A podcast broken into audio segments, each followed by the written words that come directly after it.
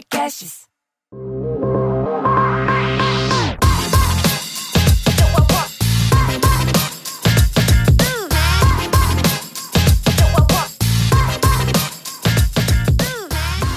Olá, sejam bem-vindos ao Deep Growth, o podcast que aborda com profundidade o crescimento acelerado das empresas. Eu sou Gabriel Costa, mineiro, e tenho aqui comigo a Tayana Degmon. Oi, Tay. Oi, Gabriel. Oi, pessoal. Hoje a gente decidiu fazer algo diferente para fechar a primeira temporada do Deep Growth. Vai ser um bate-papo entre o Gabriel e eu, comentando alguns dos nossos temas favoritos de cada episódio da temporada 1. Aliás, eu fiz um artigo, se alguém tiver curiosidade, contando um pouco sobre a construção do Deep Growth, todo o backstage, o que aconteceu por trás dessa temporada, e vou colocar o link aqui na descrição. Boa. Bom, pessoal, para quem ouviu todos os episódios aí, além de muito obrigado, né? É, esse episódio aqui ele vai servir como um refresco, né? Para a gente destacar os pontos que a gente achou mais interessantes, importantes. E para quem não ouviu, né? Ouviu alguns ou não ouviu nenhum até, esse episódio acaba sendo uma oportunidade para a pessoa ter uma noção do, do, dos pontos principais de cada episódio e a partir daí escolher qual que vai, qual que vai querer ouvir, né? E aproveitando, a gente queria muito agradecer todos os nossos ouvintes. O nosso nosso podcast ele começou de uma forma super despretensiosa, até meio impulsiva, assim, né? Mas nessa primeira temporada a gente já teve mais de 15 mil plays né, no nosso episódio. Isso olhando só Spotify. Então, pô, a gente fica super feliz, teve muito feedback, muito interessante. A gente faz o negócio com muito carinho e também tenta ser muito diverso, né? Tentar trazer pessoas de contextos muito diferentes, experiências muito diferentes, exatamente para não ficar sempre falando do mesmo assunto, do mesmo jeito, né? Então vamos lá, Thay. Por onde a gente começa? Então, até falando em feedback, né? Teve o primeiro episódio que foi com a Gina Gottilf, que já foi ali VP de Growth do Duolingo. Foi um dos episódios que eu recebi muito comentário. Não sei se você recebeu também, Gabi. Recebi. Mas é uma pessoa, assim, que nem todo mundo conhecia e que é extremamente brilhante, né? Já trabalhou em diferentes frentes. E eu acho que um ponto que me chamou muito a atenção desse, desse episódio foi ela contando ali sobre a história da, do Olingo e ela falou que eles tinham é, três focos principais assim no aplicativo, que era ser fun, que é divertido, né, effective, que é eficiente, e free, que é gratuito.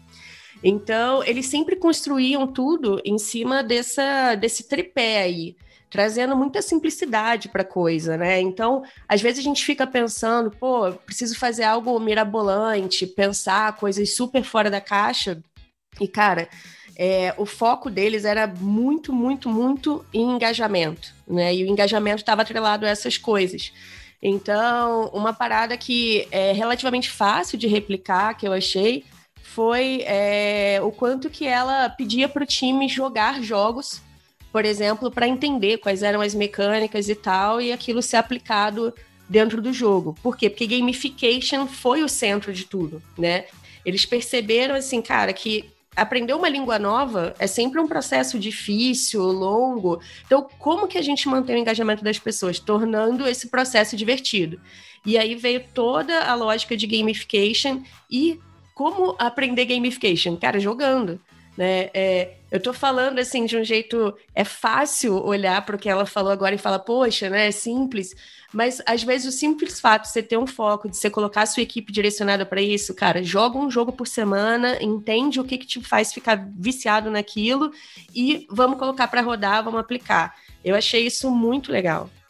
É, como o Duolingo, né? O objetivo do Duolingo é ensino de línguas, né? E língua é um negócio que demora para você aprender. Você não tem uma recompensa tão imediata, Isso. né? Então, a, a, acho que todo o desafio deles era esse. Como que a gente consegue fazer com que uma pessoa engaje, não por horas ou dias, mas sim por meses, até anos no negócio.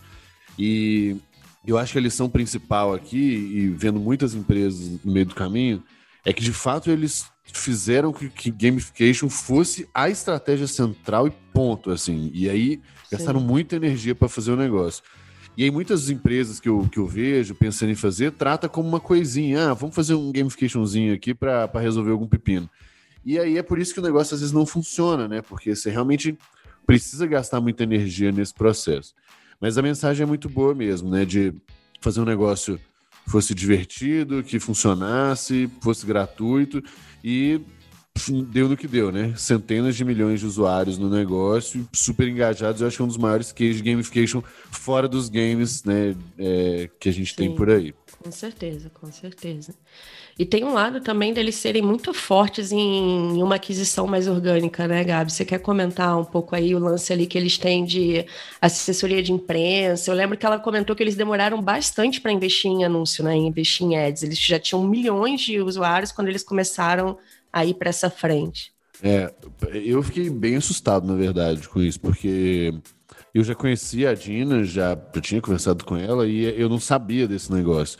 Então, algumas das, das perguntas ali eu já sabia, né, mais ou menos o caminho que ela tinha passado e tal, mas essa história do processo de aquisição não. E o que eles fizeram, que eu acho que foi muito inteligente, foi.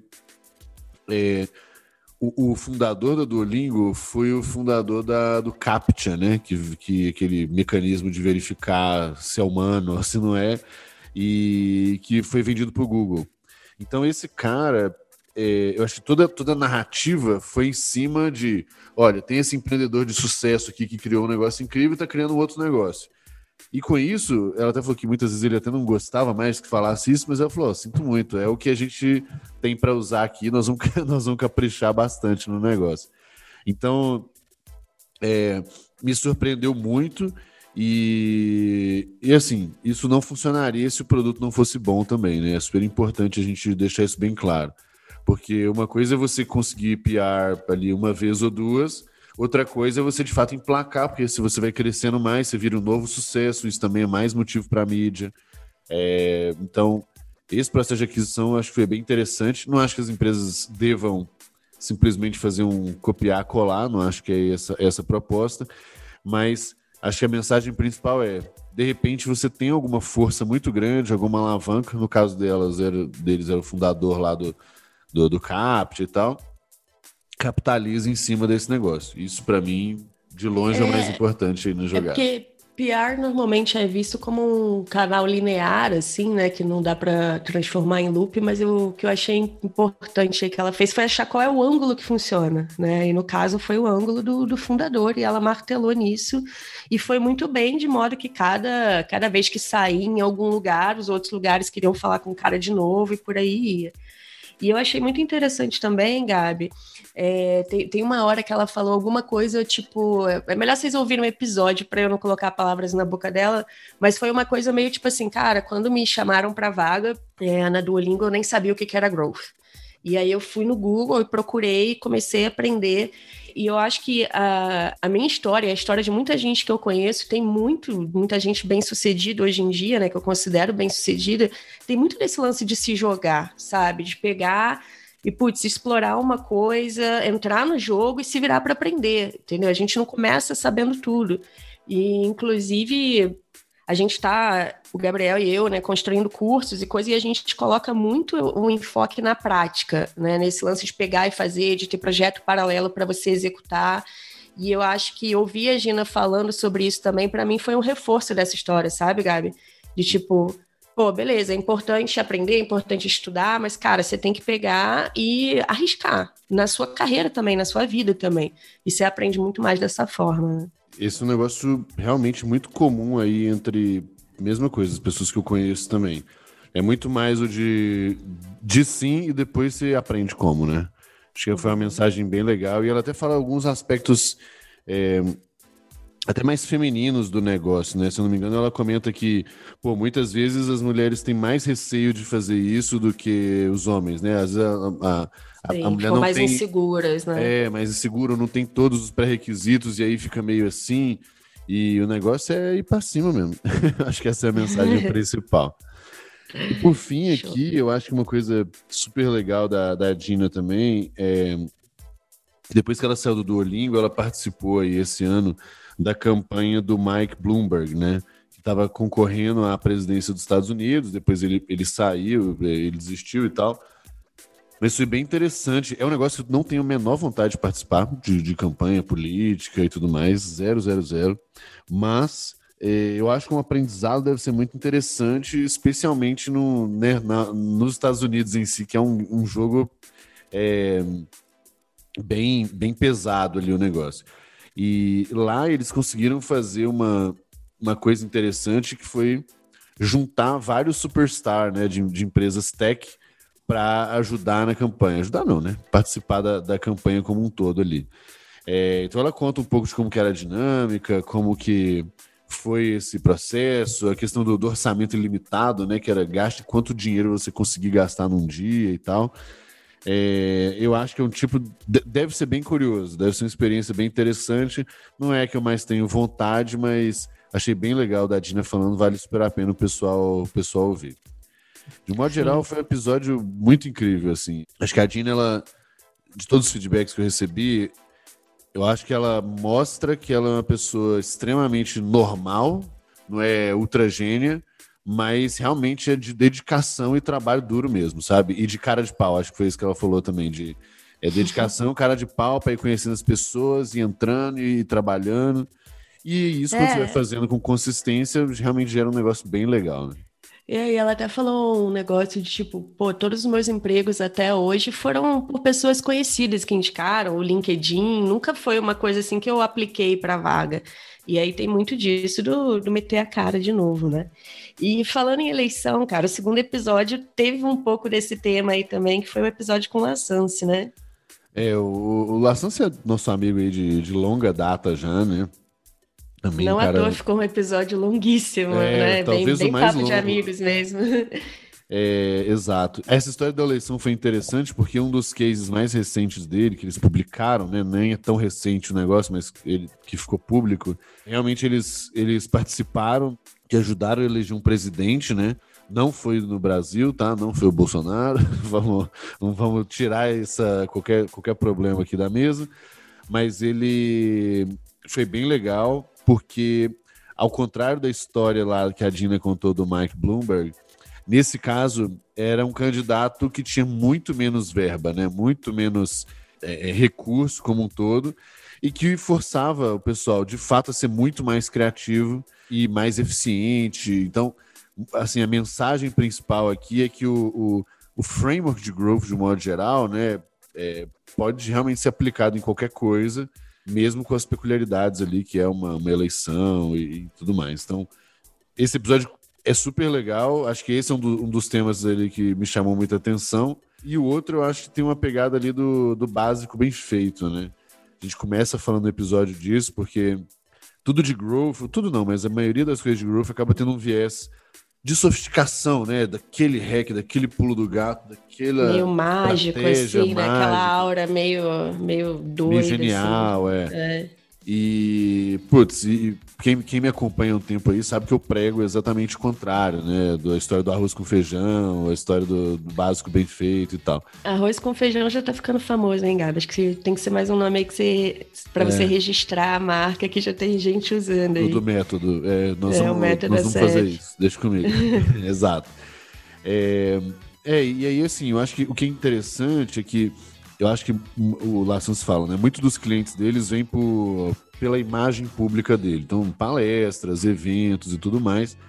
Mas uma coisa que eu acho que foi é, é, legal no, no processo aí é que ele fala que quando o cliente chega e eles vão atender, na prática o cliente espera todo, todos aqueles milagres lá e, e o trabalho deles não é essencialmente esse, é muito mais básico, muito mais de fazer uma auditoria bem feita, setup bem feito das coisas, arrumar a casa. É, e isso já gera muito resultado para as empresas, né? Mesmo que. É, assim, ele, ele até fala, se não me engano, né, que eles têm que alinhar a expectativa com a empresa, porque a empresa vê a palestra dele, aquele negócio super.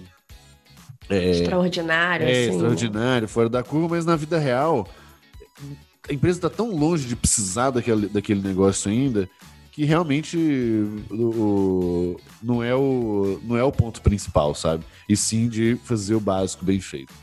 É, é bem por aí. Tem muita oportunidade nisso, né? Então, eu estava até conversando lá pro, pro nosso curso, Gabi, com um especialista em, em SEO, e ele estava falando muito disso, que, cara, assim, 70% do trabalho de SEO é fazer a auditoria muito bem feita, encontrar os gargalos e corrigir, sabe? Então, tem muita oportunidade aí dentro e olhando os números, você consegue ter bastante insight do que fazer. O seu próprio case na Singu tem muito a ver com isso, né? É, e aí, falando de Singu, a gente conversou também com, com seu sócio, né, o Thales, e eu já comecei ali perguntando como é que foi o processo de contratar você, que é, para mim, uma das grandes referências aí de, de growth e de marketing. É, e eu achei muito legal é, ouvir o Thales falando sobre a importância do time, né? Porque até tem um momento que ele fala assim, poxa, eu já fui muito arrogante, hoje eu não sou. E eu achei muito, muito interessante essa questão de, cara, a, a visão dele é que o gestor tem que fazer as perguntas certas, é, usar o tempo dele para descobrir oportunidades e deixar as pessoas tipo que realmente sabem tocar cada área é, fazendo isso, tocando dia a dia e até ele comenta que a EasyTax cresceu tanto porque tinha um time muito legal de COO, CMO, CFO, e eu vejo ele repetindo isso na Singu. É, trazendo você como sócio responsável pelo, pelo crescimento do negócio e outras pessoas que estão lá dentro. Então, para mim, isso é, isso é muito relevante porque é, é raro você ver um negócio que é um one-man show, assim, de fato sabe? Que uma pessoa foi a pessoa que fez a parada inteira acontecer. Não é isso, né? O, o conjunto, a complementaridade dos perfis ali acaba sendo o que faz a grande diferença. Eu acho que esse, na verdade, assim, mesmo que tenha o One Man Show, talvez são as empresas que uma pessoa aparece, né? Se destaca, mas no fim do Isso. dia não é ela que segura o negócio nas costas. É, é. É, essa história do time é muito importante, assim, e o Thales é, bom, o Thales é um cara polêmico, né? Então você pode gostar dele, não gostar dele, tô nem aí. Mas uma coisa que é interessante é que, de fato, é, ele tenta formar um time ali muito bom e que ele confia e realmente dá muita autonomia para trabalhar. E, e, esse é um negócio interessante, tem seus desafios também, mas eu acho que ele conseguiu fazer isso bem, tanto na Easy Taxi, né? Ele falou disso no episódio, e quanto na Singu aqui também. E aí isso eu posso falar é, com muita propriedade, vendo o negócio de dentro. Realmente, todos os, os, os é sócios, os diretores ali. Que eu ia perguntar, para você que está dentro, como, como que é, assim, como que isso funciona no dia a dia? Como que ele escolhe as pessoas e quando você fala que ele dá autonomia, como que isso acontece no dia a dia, Gato? É, acontece numa linha assim de o trabalho conjunto nosso com ele é um de, de, de uma direção estratégica, né, e priorização do que, que a gente vai vai atacar, então de uma forma ainda super ampla, como, como empresa, os econômicos por trás e tudo mais. E aí, realmente, o plano para alcançar aquilo ali é, é, de cada um, né? Cada um desenha é. ali o seu time e tudo mais. E aí a máxima é meio que assim, cara, vai fazendo, se precisar de alguma coisa, você me avisa. Senão, eu tô entendendo que tá, tá tudo andando bem. E eu acho que não é todo mundo que gosta ou consegue trabalhar dessa forma. Eu adoro, assim, né, me deixa trabalhar, não me enche meu saco, e aí as coisas funcionam bem.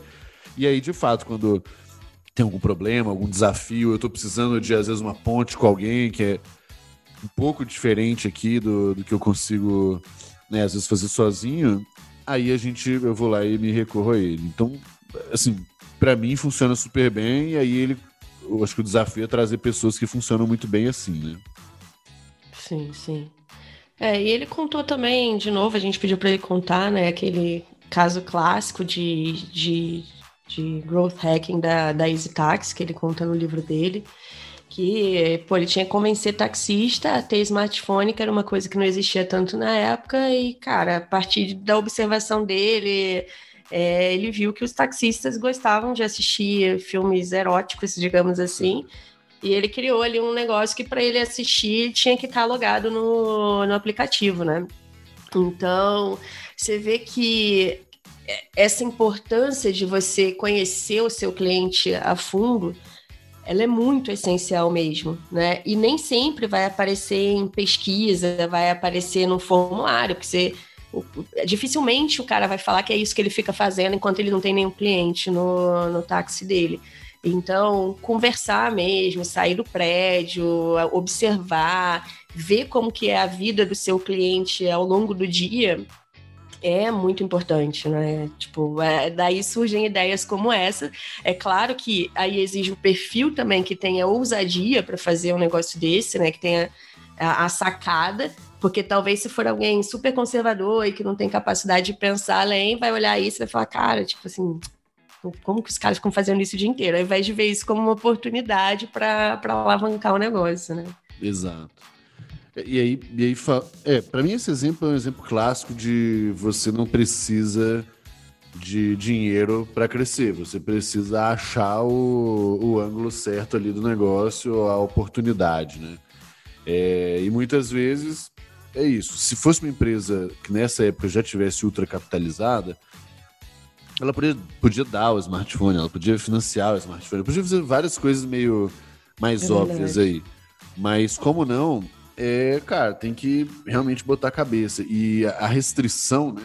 Ela costuma realmente gerar muita, muita é, criatividade. Então, para mim, esse é um exemplo claro de que essa mentalidade de crescimento, das alavancas e tudo mais, ela independe de dinheiro, muito pelo contrário. Quanto mais restrição você tiver, mais você tem que quebrar a cabeça para conseguir achar um, um, um, caminho ali do negócio. É. E me chamou a atenção também que, se eu não me engano, acho que eu, eu perguntei para ele, tipo, ah, como que a gente convence um CEO a investir em growth? Porque é uma coisa que a gente vê muito na, na, nossa mentoria, com os mentorados e tal, que às vezes eles têm dificuldade de convencer a gestão da empresa a fazer um investimento desse tipo. E a resposta dele foi super simples, assim. É tipo, pergunta pro cara se ele quer ganhar dinheiro. Se ele quiser ganhar dinheiro, ele tem que investir em growth, é um investimento que com certeza se paga.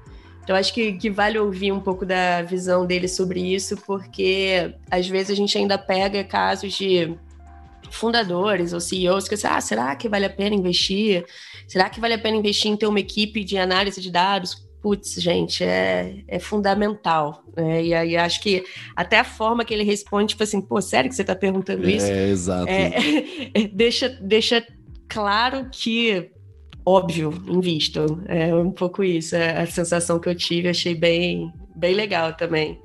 É, é, é, até engraçado, porque de vez em quando a gente, eu, né, a gente ajudando as empresas, mentorando e tudo mais, eu escuto algumas pessoas falando assim: ah, não, é que nossa empresa não, não tá na etapa de growth ainda. Eu falei, então vocês estão fazendo o quê, né? Porque só tem uma coisa para se fazer no fim das contas. Mesmo que você fale assim, não, é, eu estou é, puta, melhorando a infra de alguma coisa. Ok, mas ainda assim você tá nessa, nessa etapa de melhorar o que que, o que, que né, tá mais frágil para você gerar mais crescimento para a empresa. Então, é, tende a ser, acho que é um pouco óbvio para ele que tem a visão mesmo, e para a gente também, mas realmente a gente tem que fazer um trabalho, é, acho que é um, pouco do que a gente faz aqui né, nesse podcast também, é gerar essa consciência de que, cara, precisa ter é, alguém pensando, não precisa ser necessariamente alguém exclusivo nisso, mas alguém pensando nessa história do de como a gente vai encontrar essas alavancas, onde estão as oportunidades, as análises e tudo mais. Então isso para mim é super super importante mesmo para a empresa não morrer, porque é isso que acontece, uma empresa cresce ou ela morre, uma hora ou outra, né? Se você está parado, seus concorrentes estão crescendo, então uma hora você vai você vai sendo engolido aí também. Mas, Gabi, deixa eu te fazer uma pergunta sobre isso. Você acha que isso sempre a partir de, de Product Market Fit ou você vê espaço para growth também antes? Eu acho que a gente aplica vários dos princípios ali, especialmente os de experimentação e análise. Antes, né? Antes. Então, por mais que você não esteja perseguindo do tipo, ah, tô olhando as métricas de crescimento, tô é, preocupado aqui em achar um primeiro canal e tudo mais, e sim validar o produto, tudo bem. Mas ainda assim, a premissa do negócio, né? Que é a premissa sim. de você testar, testar levantar hipóteses, olhar as informações. Exato. É. Aí é mais importante que nunca, inclusive. Mais, mais do que depois, até, porque sem isso você fica meio que realmente dando tiro para qualquer lado, né? E, e, contando um pouco com a sorte ali também. Um negócio meio, meio, meio complicado, sabe? Sim. E aí do episódio com a Joca, que, que é um cara super famoso aí de produto, o que, que, que você mais gostou? O que, que te chamou a atenção, Gabi? É, tem, tem duas coisas, assim. É... E essa é um pouco da nossa filosofia, né? Trazer pessoas de diferentes é, áreas completamente. Então, No início a gente trouxe a Dina, que tem um perfil, depois o Lassans, que é um cara bem mais técnico, depois o Thales, que é um empreendedor, né? Até o, detalhe ali de, de growth, muito que a gente fala, nem é a praia dele. E aí o quarto episódio foi com o Joca. É, e para mim foi muito interessante. A primeira, primeira coisa foi o modelo mental dele para conseguir aprender mais, assim. Então, ele falou, pô, sempre que eu entro para fazer um novo produto ou né, para evoluir alguma coisa, eu tento me colocar numa posição de ignorante mesmo, de não saber, de, de, de, de ser uma esponja, porque quanto mais arrogante a gente está, né, mais a gente está se protegendo de absorver coisas novas. E, e, é interessante porque, pô, pensa assim, o cara que talvez um dos que mais manjam de produto o esforço dele é exatamente de não querer, entre aspas, saber nada durante um tempo, exatamente para aprender. E talvez seja exatamente essa capacidade de ser ignorante quando ele quer que faz dele um cara tão bom, né? Então é meio quase um paradoxo aí o negócio.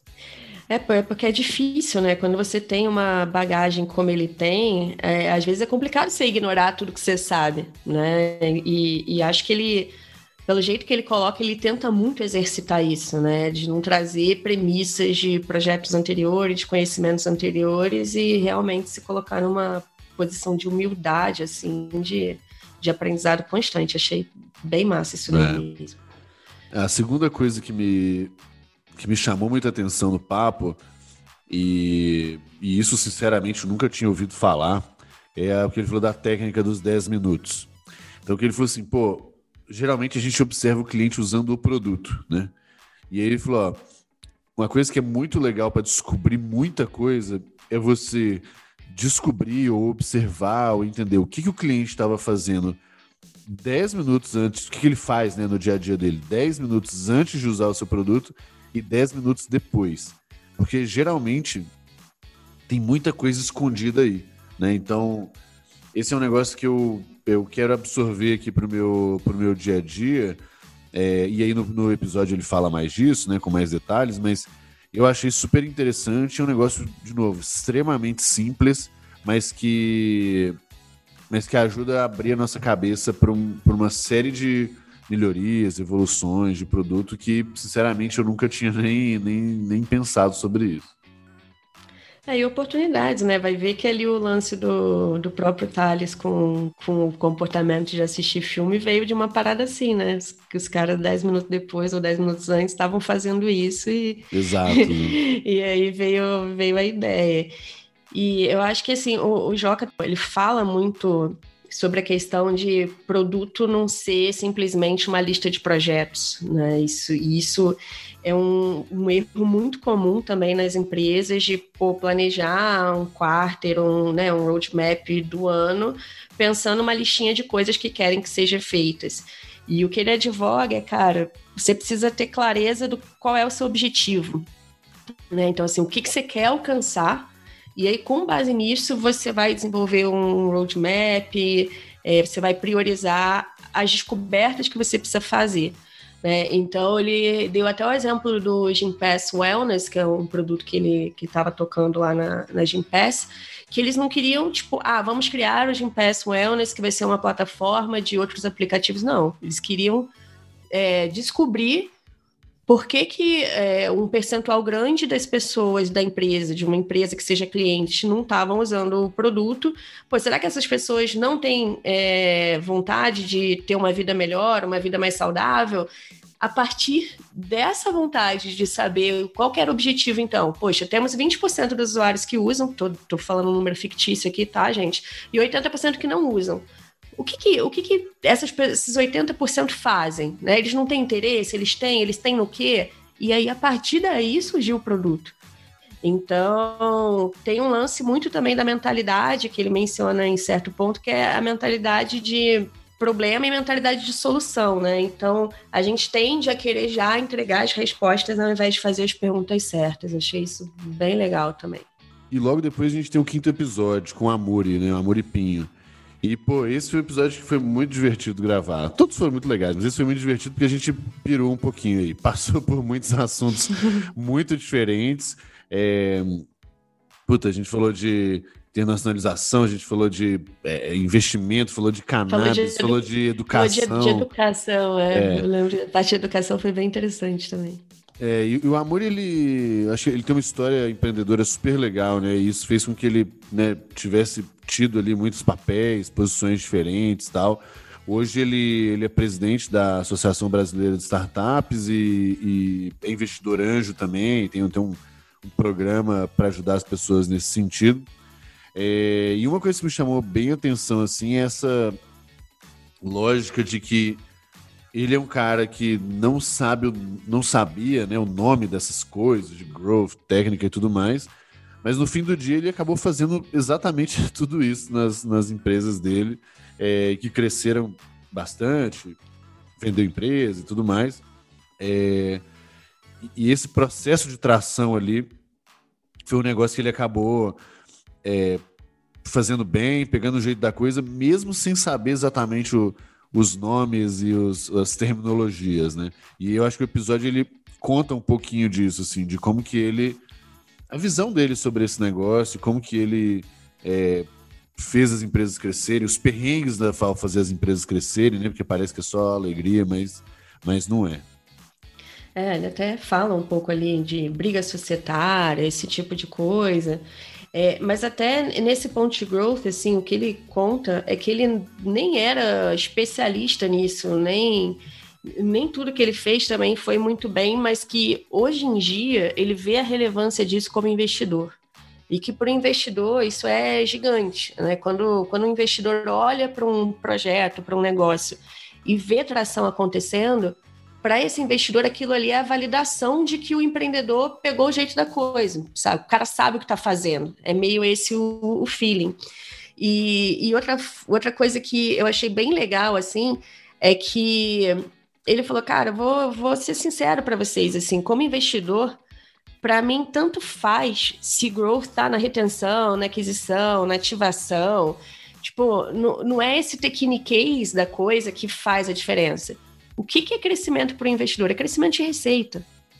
E eu acho legal, Gabi, esse pragmatismo, porque a gente sabe que por trás do nosso dia a dia a gente tem um monte de siglas e, e um monte de formas de medir as coisas e de olhar, e elas são relevantes, mas a gente não pode esquecer qual é o objetivo, né? A gente tem um objetivo por trás, sempre.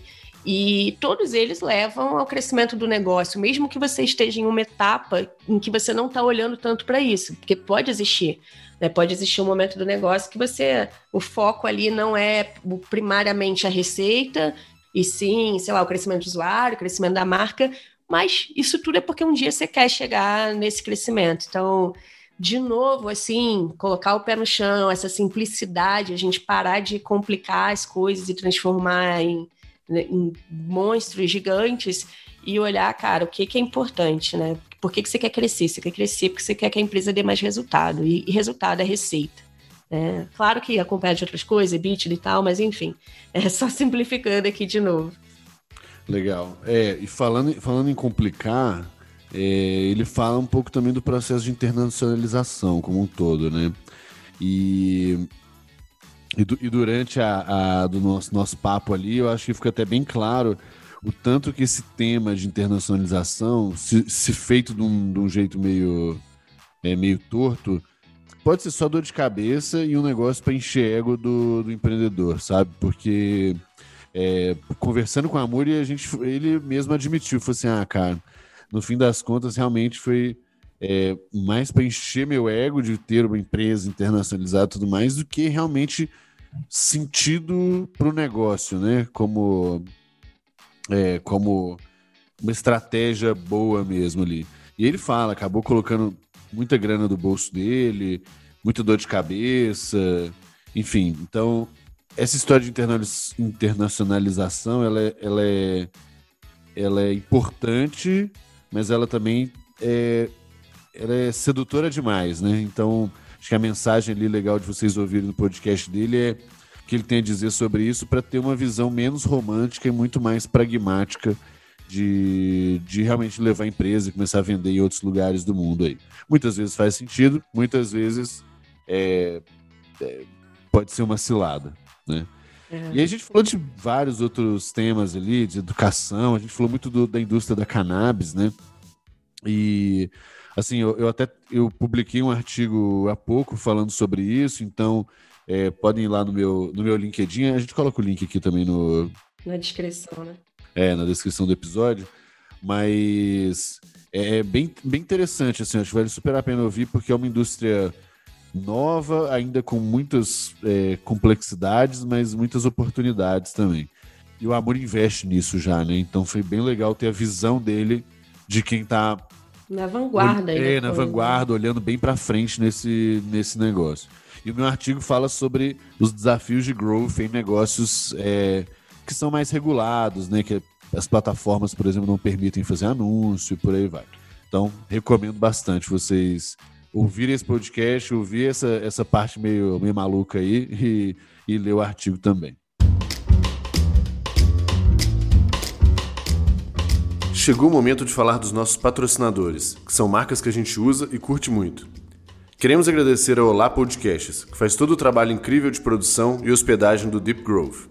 A SEMrush, que é a melhor plataforma para fazer análise competitiva, de conteúdo e, claro, apoiar suas estratégias de SEO e mídia paga além da Caffeine Army, com Super Coffee, nosso combustível para alta performance. Para quem quiser um teste gratuito estendido da SEMrush, é só acessar deepgrowth.com.br barra SEMrush. E se você quiser aumentar o seu desempenho físico e mental com Super Coffee, o nosso cupom dá 15% de desconto. Basta usar o cupom DGPodcast. D de Deep, G de Growth. Todos os links estão na descrição do episódio. E aí depois a gente tem o do Marcelo Toledo, né? O Marcelo Toledo, putz, é um empreendedor, foi diretor de engenharia do Nubank, pegou ali o Nubank desde o início. E foi bem legal porque foi um episódio relacionado aí a. Vou falar assim, teve duas partes. A primeira parte é sobre os desafios de engenharia, né, no, no crescimento das empresas. E, e, é um negócio que às vezes a gente não tem muita noção por não estar tá lá dentro, mas é um tema muito importante, especialmente para os empreendedores que escutam a gente.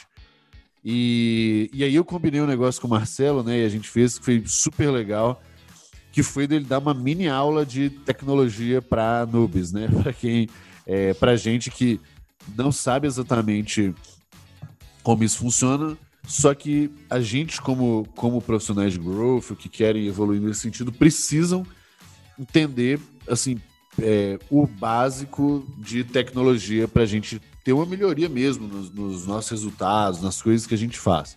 Então esse segundo bloco ele até não adianta muita gente falar aqui, porque na prática ele fez um glossário lá de tecnologia, né? Então, o que, que é WordPress, por que, que é bom, o que, que é AI, o que, que é. O que, que é API? API, é, exato.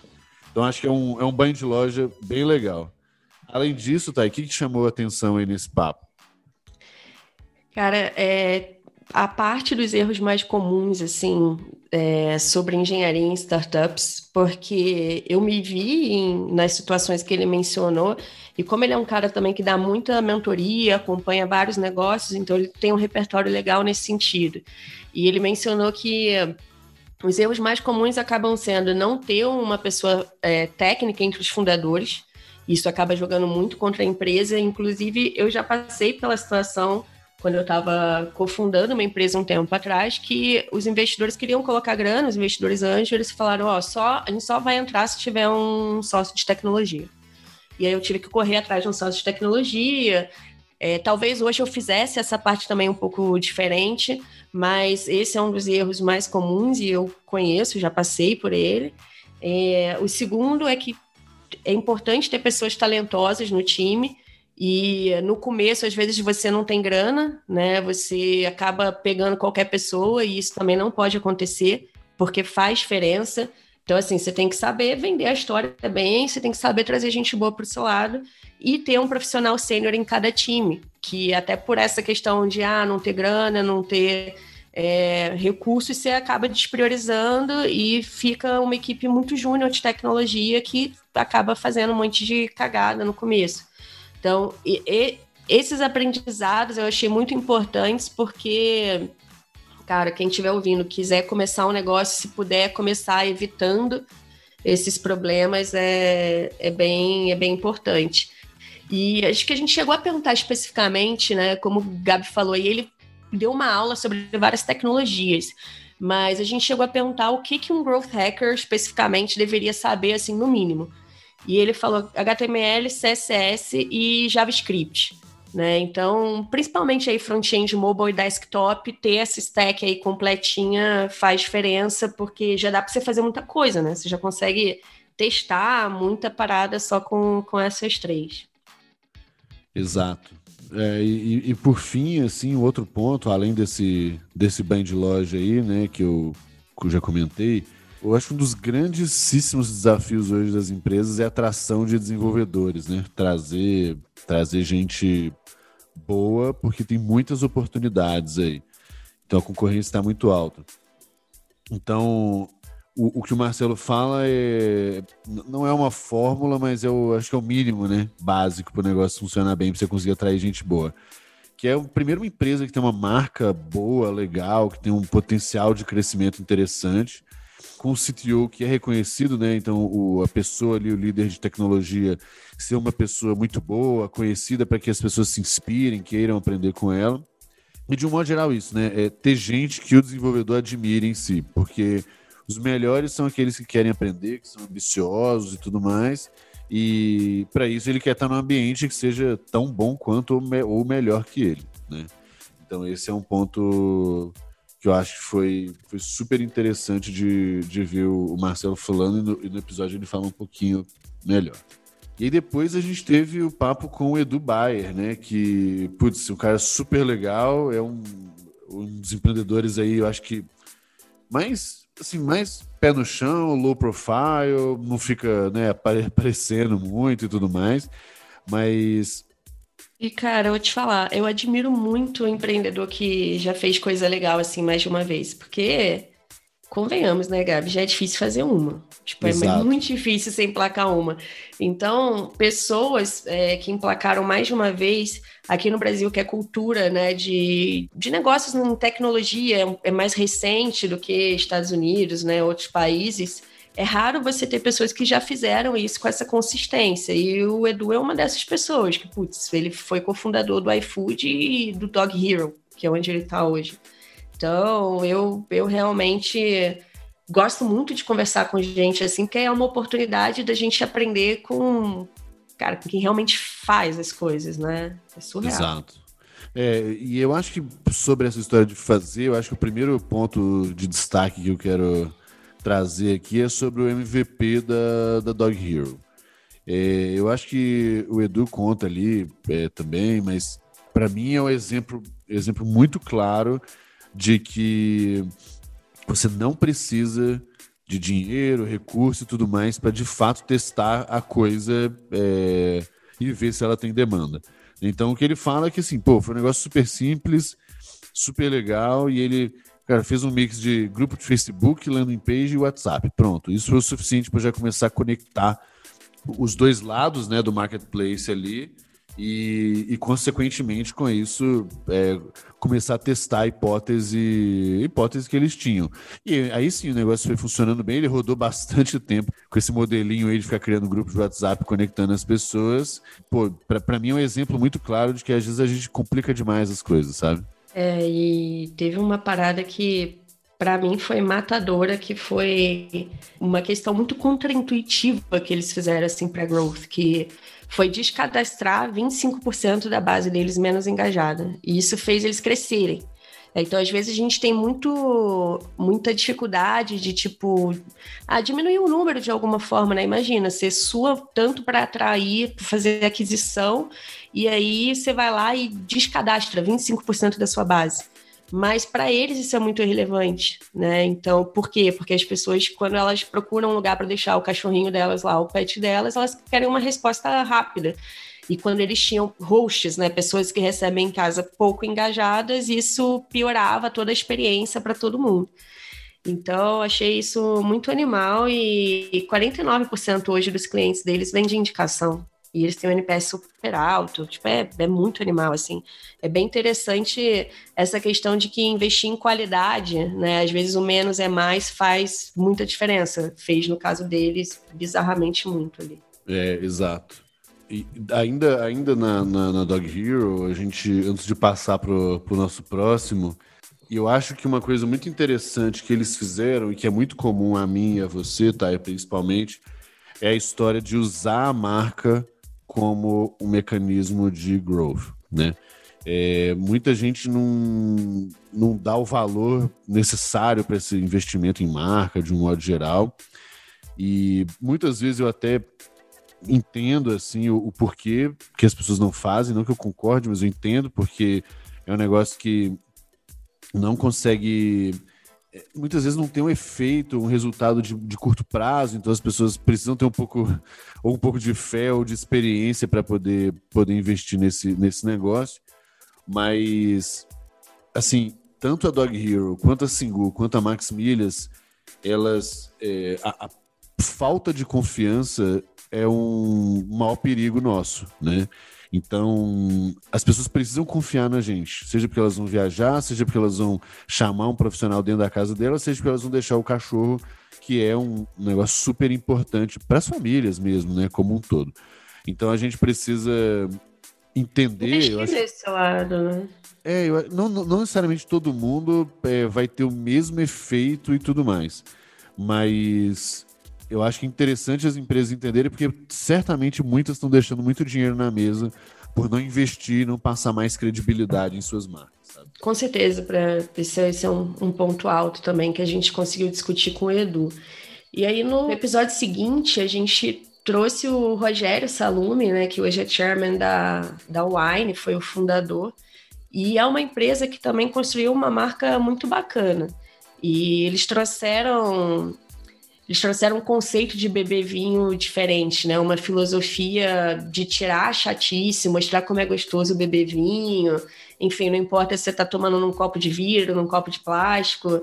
E é legal que o Rogério, assim, ele, ele falou sobre vários temas, é um episódio também super rico, assim, principalmente para quem quer pegar um pouco da trajetória de alguém que estava antes de fundar, né? Como que a pessoa trabalhava antes, o que, que ela aprendeu antes, aí a fundação da empresa, passando pelo conselho e agora eles vão fazer até a IPO, né? Então ele, ele trouxe um conceito assim muito do errar não é feio. Eles lançaram em 60 dias e nos 60 dias eles já estavam faturando, então assim mais do fazer do que ficar pensando. E foi uma história incrível. Ver como que os caras ajudaram a democratizar o vinho no Brasil foi muito legal. Isso para mim, assim, pessoalmente foi um negócio muito importante, sabe? Porque eu acho que quando você sofistica demais algumas coisas, você acaba excluindo muito, sabe? E eu comecei a aprender a beber vinho exatamente por causa da wine. A gente não fazia a menor ideia de do que comprar, como comprar, por que comprar, nada disso. E aí a gente foi, assinou, e aí a gente começou aos poucos mesmo, e do tipo, ah, beleza, gostamos desse, não gostamos. E sem muita frescura, sabe? E o Rogério, putz, pessoalmente, ele é um cara muito incrível, porque ele realmente acredita nessa história. Então ele fala assim, cara, você quer beber o vinho num copo de vidro? Bebe. No copo de requeijão? Bebe. No copo de plástico? Bebe. Para com essa frescura. Quando você vai ficando, aí sim, um pouco mais é, sofisticado, você vai entendendo melhor, Aí alguns detalhes começam a fazer muita diferença. Mas isso não pode ser um empecilho para você experimentar, gostar e principalmente ter seu momento ali social, feliz e tal. E é muito legal como a marca conseguiu fazer um trabalho de pô, mudar uma, uma cultura mesmo de bebida no Brasil, né? Então não é não é bobeira o negócio, realmente não, não teve é um impacto muito grande assim. É, e junto disso ainda, é, falando impacto, uma coisa que me chamou muita atenção na conversa com o Rogério é, é como ele quebrou o paradigma do é, o cliente em primeiro lugar, né? E ele não defende que é o cliente em primeiro lugar. Ele defende que são os funcionários da Wine, os wineanos em primeiro lugar. Porque ele fala assim, pô, como que você quer que o cliente seja bem tratado se você tem um funcionário, pô, exausto, cansado, puto, triste, né? Qualquer, qualquer coisa. Então, muito da filosofia dele, que ele falou que teve que comprar uma, algumas brigas bem grandes, é esse aspecto cultural de coloca os funcionários em primeiro lugar, trata as pessoas bem, mostra como isso é, é importante, e aí sim isso claramente vai ser refletido na história dos clientes. Então, acho que fica muito mais autêntico fazer isso, porque, inclusive, porque tem um tanto de empresa que escreve aqui cliente em primeiro lugar cliente e é uma bullshit inacreditável, né? Não, e de novo, a lógica dele é muito simples, que é assim, tá, você tá colocando o cliente em primeiro lugar, mas quem atende o cliente? É o Exato, seu time. Né? Então, assim, é, é, muito legal esse, esse pragmatismo também, né? Que, pô, peraí, mas quem tem que vir em primeiro lugar é quem atende o cliente, porque senão ele não vai, atender, não vai colocar o cliente em primeiro lugar, né? Basicamente isso. E, cara, foi mais um CEO, é, claro, agora chefe de conselho, né, que falou sobre essa questão da importância de investir em análise de dados, de investir em growth. Então, assim, ele estava contando para a gente que eles têm uma taxa de retenção e de recompra surreal e que isso é totalmente é, graças ao investimento que eles fazem em análise de dados. Então, volta naquele ponto que você falou mais cedo, Gabi, que muita gente fala assim, ah, ainda não está no momento de eu investir. Cara, é, na verdade, provavelmente já passou do momento de você investir em análise de dados e você só descobre isso depois que você começa, né? Depois que você começa a ter os resultados, que a coisa meio que vicia. Você começa a conseguir tirar tanta inteligência dali que você não sabe nem como é que era a sua vida antes disso, né? Perfeito. É, esse é um tema que eu sou quase. fico pregando sobre ele, né? Porque para mim é indiscutível, assim. É uma coisa que às vezes as pessoas não veem o ROI de curto prazo, porque elas complicam demais o negócio. Querem fazer puta estrutura, dashboards incríveis.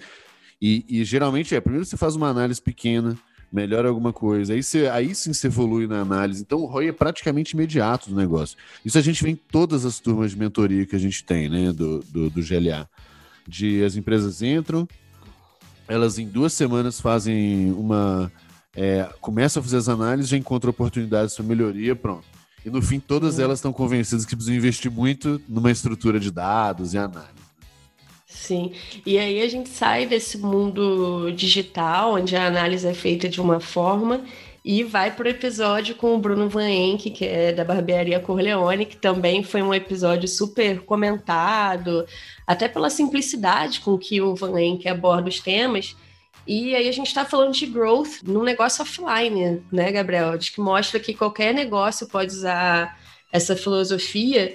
E, cara, ele investe em análise também. É que a análise dele é muito mais corpo a corpo, com né, a vida real com o cliente, mas ele fala muito disso também, se você olhar nas entrelinhas, né, Gabriel? Essa, essa coisa de ouvir o cliente, interagir, conversar, prestar atenção e ele chegou a comentar até do próprio uso da tecnologia, né? Que mesmo o negócio sendo offline, ele usa a tecnologia como um repositório para lembrar para ele quem é aquele cliente, qual é a história e ele poder continuar a interação.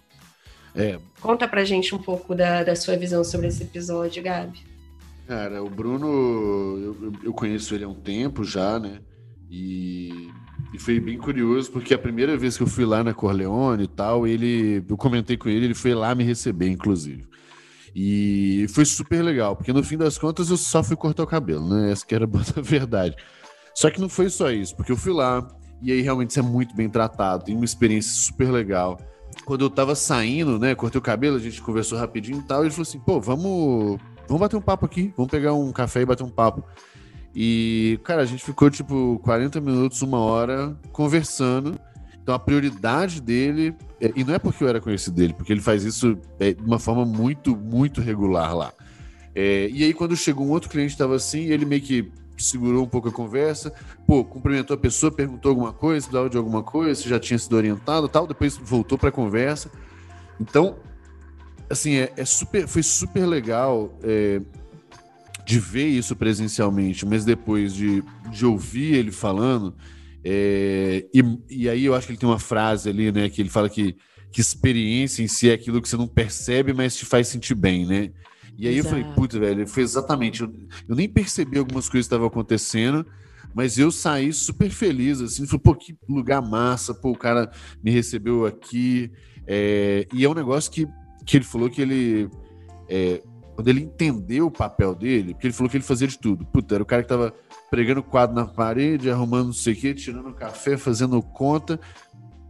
Porque ele percebeu que ele estava fazendo tudo, menos a coisa que era mais importante dele fazer. E aqui ele falou, cara, hoje eu tenho gente para fazer isso tudo, né? Eu tenho um time grande e tal. Porque o que eu preciso fazer mesmo é ficar indo nas lojas, né, no, nas barbearias, conversando com as pessoas, pegando feedback e com isso melhorando o, a experiência das pessoas. Então, o que eu acho que ele consegue fazer muito bem, o Bruno é um cara super é, simpático e cativante, porque ele não complica as coisas, né? Nem as palavras, nem, nem a explicação. O cara montou um império ali, na verdade, de, de negócio que a gente, cara, nem botava muita fé, cresce bem, ganha bastante dinheiro, mas consegue manter um pouco da, né, da simplicidade nas conversas, não fica pagando de empresário fodão, sofisticado, e sim de alguém que fala, cara, ele falou assim: eu não sou CEO da Corleone, eu sou dono da Corleone. Porque o dono é o que tá. Ele não tem o um papel de executivo, né? Ele tem o um papel do, do, dono mesmo ali, que se o negócio tá ruim, a culpa é dele, se tá boa, a culpa é dele, do, do time dele. Então isso para mim foi super legal, assim. Cara, e ele simplifica isso para falar de tudo, né, Gabi? Para falar da relação com o time. Ele fala, cara, eu sou o comandante do time, eu tenho que estar tá lá para, sabe, dar orientação e eles seguirem. Vale, assim, vale muito a pena, de fato, ouvir, porque, de novo, assim, tem muita coisa que acaba sendo natural no nosso mundo aqui do digital, e uh, siglas e coisas sofisticadas, etc. E quando você escuta uma coisa dessa aqui, que é muito mais vida real, você vê que, na prática, o que faz funcionar é a mesma coisa, né? A gente que às vezes coloca toda uma aura em cima. E falando de aura em cima, assim, acho que tem um ponto que, que eu achei muito interessante também, Gabi, que é esse link que ele faz da experiência é, da loja ali, né, que é esse lance que faz sentir bem, também com a representação da marca nas redes sociais, a representação dele, dele como pessoa, que é uma coisa que o Lassance também fa falou um pouco, né, que esse papel do, do empreendedor, do sócio, enfim, do dono, como representante, como, como cara de alguma coisa. E ele faz muito isso, né? Eles, eles tiveram um boom nas redes sociais através de pô, despertar o desejo nas pessoas mesmo. Então ele coloca é, muita coisa assim, foto de carro legal, é, moto de corrida, cerveja. Então, assim, ele, ele traz todo um universo em volta da marca que você olha ali e você faz, pô, você acaba querendo cortar o, o, cabelo na Corleone, porque tem um arcabouço de coisas ali que, que faz você, de novo, se sentir bem, você ter o desejo. E isso é muito interessante, né? é muito inteligente, né, do, do lado dele, assim. E, e bem simples, de novo, né? Também, né? Sim. É, escolher por é uma linha ali, quase uma linha filosófica do negócio, simples e mandar bala acho que a gente termina a temporada, essa primeira temporada aí, super bem, porque volta no que a gente tentou, acho que sem querer, passar em todos os episódios, né? Da questão de simplicidade, focar em fazer poucas coisas, bem feitas e tudo mais. Então, pô, tô super empolgado para a segunda. A gente até demorou a soltar esse episódio, vai passar mais um tempinho aqui antes de lançar a segunda, porque tem muitos projetos, o GLA está crescendo pra caramba. Como é um projeto paralelo nosso, a gente tem que fazer uma coisa de cada vez, como a gente sempre prega aqui. Então, a gente preferiu diminuir o ritmo do negócio para entregar outras coisas bem. Em breve a gente volta com a segunda temporada. Já temos a, o line-up ali das pessoas. Tá muito legal, tá, tá muito legal mesmo. Animal. Tô tá super animal. empolgado. Tô, tô, bem ansiosa. É podcast, até assim, falando do, do meu lado, foi um negócio que me surpreendeu muito, assim, sabe? Eu acho que você também, né, Thay? Como foi legal fazer o negócio, gravar o negócio, porque no fim do dia é uma boa desculpa para a gente aprender, uma boa desculpa para a gente ter papos legais, para a gente gastar um tempo estudando, né? A gente não é que a gente roteiriza todos os episódios, mas a gente gasta um bom tempo escolhendo as melhores perguntas ou as coisas que a gente realmente fica curioso, tentando contar uma história ali pro ouvinte. Então, a gente gasta um tempo para fazer o negócio direito e é por isso que a gente vai voltar na segunda temporada em breve de um jeito pô, bem legal, trazendo gente muito boa também. A gente começou a botar resumo de todos os episódios, né, tá? É importante a gente falar isso no, no, no, site, né, deepgrowth.com.br. Seja para quem ouviu e quer relembrar alguma coisa, seja para quem não ouviu também, quer passar o olho e falou: opa, esse aqui é interessante. Todos são interessantes, tá? Na verdade, escutem todos. Mas é, se, se for eventualmente priorizar, também pode olhar isso lá no deepgrowth.com.br. Com certeza. Acho que, que cada vez mais a gente vai trazer novidades e coisas para se complementarem e apoiar esse ecossistema de growth.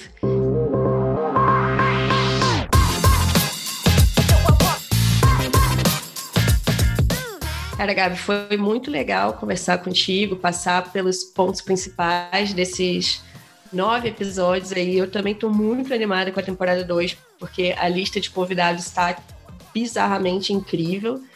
E é isso, gente. Valeu, valeu, pessoal. Isso aí, Taisita. Obrigado pelo, pela nossa parceria aqui. Obrigado, pessoal que escuta a gente, dá feedback.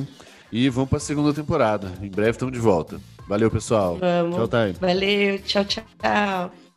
Ei, antes de ir, quer saber como continuar em contato com a gente? Basta seguir arroba e arroba Gabriel Semineiro no Instagram. No nosso site, você pode conferir todos os episódios, links e parceiros. Acesse deepgrowth.com.br. E durante essa primeira temporada, você ainda ganha prêmios ao indicar o Deep Growth para seus amigos de acesso a conteúdos exclusivos até participar da nossa mentoria premium de graça. Corre lá!